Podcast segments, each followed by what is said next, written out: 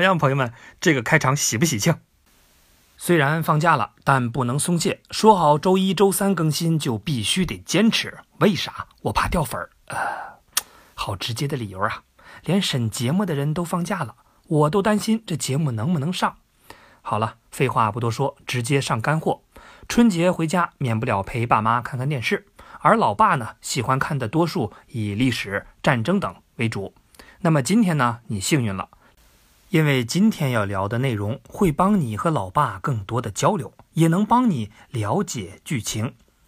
大家学近代史的时候呢，总会有很多的疑问，尤其是军阀的派系，简直比武侠的门派还要乱。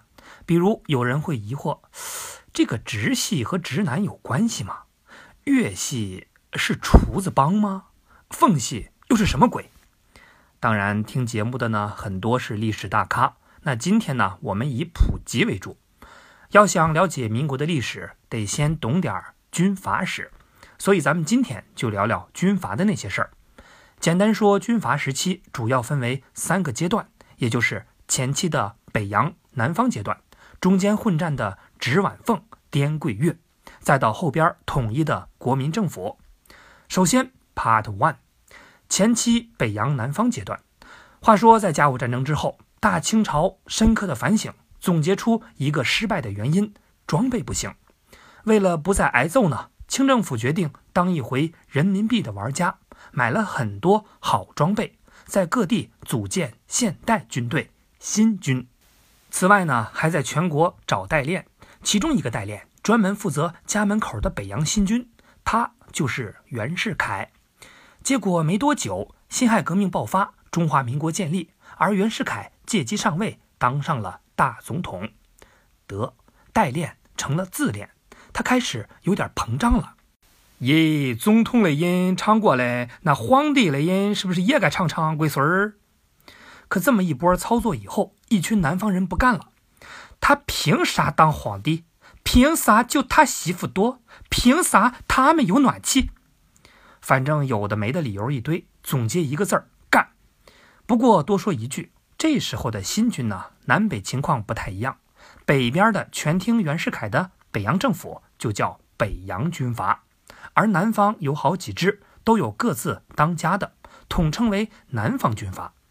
咱们解释一下，军阀呢，就是在国家体系内自成一派的军事势力，虽然表面上听政府统一指挥，其实很多都有自己的小九九。所以一听说袁世凯当皇帝，南方军阀们纷纷急眼，选择单飞，宣布独立。大家的口号一致是：爸爸的，是妈妈来来的，哎，一点都不圆润。寿山石盘他！哟，这其中呢，云南有一个蔡锷率先单飞，还带着人马冲着北京一路杀来，这就是护国运动。到这儿呢，袁世凯才意识到，咦，玩大嘞！既然篓子捅了。立马出来圆场耶！开个玩笑嘞，恁当真了？谁要是想当皇帝，谁就是龟孙儿，活不过几年。果然是没过多久，皇帝的甜头还没尝到，盒饭倒是尝了一份而历史的经验告诉我们，大哥的谢幕就是小弟登场的前奏。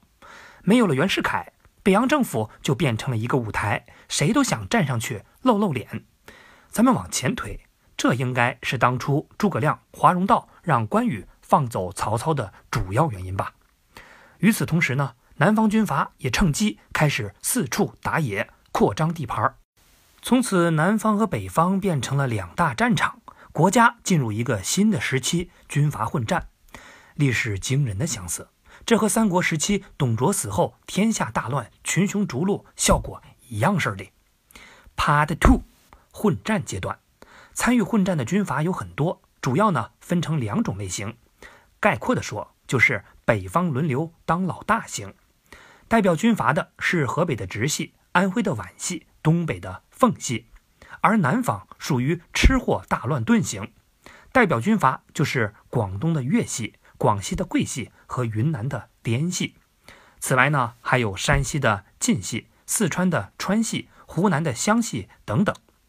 要么存在感低，要么乱成一锅粥。这里呢就不主要讲了。咱们先来看看北方的情况。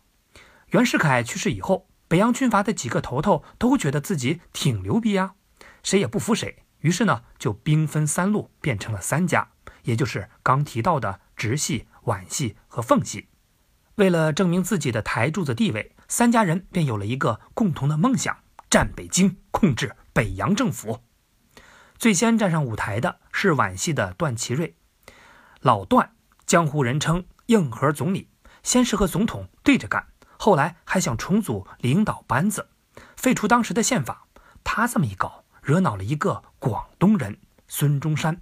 大家好，为了维护宪法，他率领南方的军阀从广州冲向了北京。段祺瑞听说南方人又来了，一边派自己的皖系去镇压，一边又拉着直系来帮忙。可直系的首领冯国璋和段祺瑞不同。不推崇武力统一，而是很佛系，主张和平统一。虽然也出兵了，但没过多久就主张和南方讲和。南方这些军阀本来就只想借护法来扩张地盘，现在地盘到手，巴不得停战，于是签好了停战协议，回去歇着了。护法运动也就半途而废了。总而言之，由于理念不同，直皖两家的梁子算是结下了。所以，和南方军阀停战之后，两家人开始秋后算账。直系叫上在东北野蛮生长的奉系，和皖系干了一仗。你给我削他！这就是直皖战争。最终的结果呢？皖系战败，直系新老大吴佩孚和奉系张作霖共同登上了历史舞台。很显然，奉系在这次合作里放水了，也算坑了老段。然而没多久，两家人就发现。日子根本过不到一块儿，你想，一个爱吃驴肉火烧，而另一个就爱吃猪肉炖粉条子，那能坐到一个桌上吗？于是呢，两家人发生了冲突，直系最终获胜，独占了中央政权，这就是第一次直奉大战。你想想，大帅张作霖那是什么人？土匪出身，怎么可能咽得下这口气？于是他想起了大明湖畔的段祺瑞。就在奉系和皖系准备联手发动第二次直奉大战的时候，有一个人说要帮忙。大家好，要系我。孙中山和一个直系的将领冯玉祥谈了谈心，让他和直系对着干。所以吴佩孚只能腹背受敌，节节败退。我说你佩服不？佩服啊，哈还能不佩服啊？直系失败以后，张作霖就带着段祺瑞登上了历史舞台。这个时候。段祺瑞虽然继续执政，但实权却握在张作霖的手里。好了，北方的军阀混战就讲到这儿。现在咱们简单总结一下：皖系统治中国，通过直皖大战，直系和奉系组团上线；通过第一次直奉大战，直系获胜，独占北洋政府；而通过第二次直奉大战，奉系上台，独占北洋政府。就讲，接着再来看看南方。前面说了。孙中山在广州成立了新的军政府，所以现在中国就有两个政权。而南方的军阀势力最主要的有三支：滇系、桂系和粤系。其中粤系最初拥护孙中山，一起守卫军政府；而滇系和桂系想扩大地盘，都很眼馋广东这块地方。提一嘴，在经历护法运动失败以后，孙中山改组了国民党，并开始培养自己的力量。而南方的军阀混战主旋律就是控制广东。首先呢是隔壁的桂系和粤系开战，一共有两次，不过桂系两次都失败了。你看，这就说明一个问题：吃肠粉的人还是比吃螺蛳粉的人厉害。孙中山一看，哇塞，粤系好厉害呀！于是赶紧呢跟他们的老大商量，一路向北吧。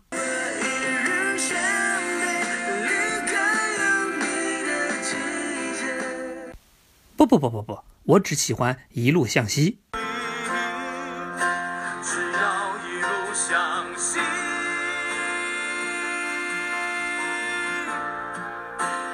直到再无人迹粤系呢不愿意北伐，只想往西扩张，还把孙中山赶出了广东。但此时的孙中山已经在南方发展了几股力量，专治各种不服。他集结部队。重新夺回了广州，然后呢，把粤西的主力从市区赶到了郊区。可正当他要准备继续讨伐的时候，却因病去世，临死前留下遗嘱，被人们总结成两句话：“革命尚未成功，同志仍需努力。”接下来就到了节目的尾声，Part Three，统一阶段。孙中山去世以后，军政府改成了国民政府，军队也改成了国民革命军，而领导这支军队的就是蒋介石。蒋介石上台以后，继续逮着粤系一顿臭揍。最西边的滇系听说以后，想趁机来一个渔翁得利，但是中间隔着一个桂系，很烦人，怎么办？打呀！于是滇系和桂系就爆发了滇桂战争。正当两拨人干得火热的时候，蒋介石已经彻底干掉了粤系，准备北伐，而桂系和滇系也打累了，直接跑到蒋介石的地盘来拜码头。大哥，求开祖，娘西皮！没多久呢，南方就基本被平定了。国民革命军进一步壮大，一路向北，直冲北洋政府。张作霖一看大势已去，便撤回东北。没料到在皇姑屯遇到了爆炸，不幸身亡。接下来就是儿子张学良接班，一上台就举行了升旗仪式，加入了国民政府。这就是著名的东北改旗易帜。从此呢。军阀割据混乱的时代终于结束了，国民政府在形式上统一了全国。虽然军阀混战结束了，但那个动荡的时代就像三国一样，不仅诞生了许多英雄豪杰，也给很多人提供了创作灵感，描绘出很多精彩的故事，比如《上海滩》《金粉世家》《情深深雨蒙蒙》《围城》《万水千山总是情》《半生缘》《盗墓笔记》《让子弹飞》。一步之遥，邪不压正等等。提到这些呢，就是提醒你，假期开始了，剧荒不存在的。好了，今天呢，咱们就聊到这儿，吃饺子喽。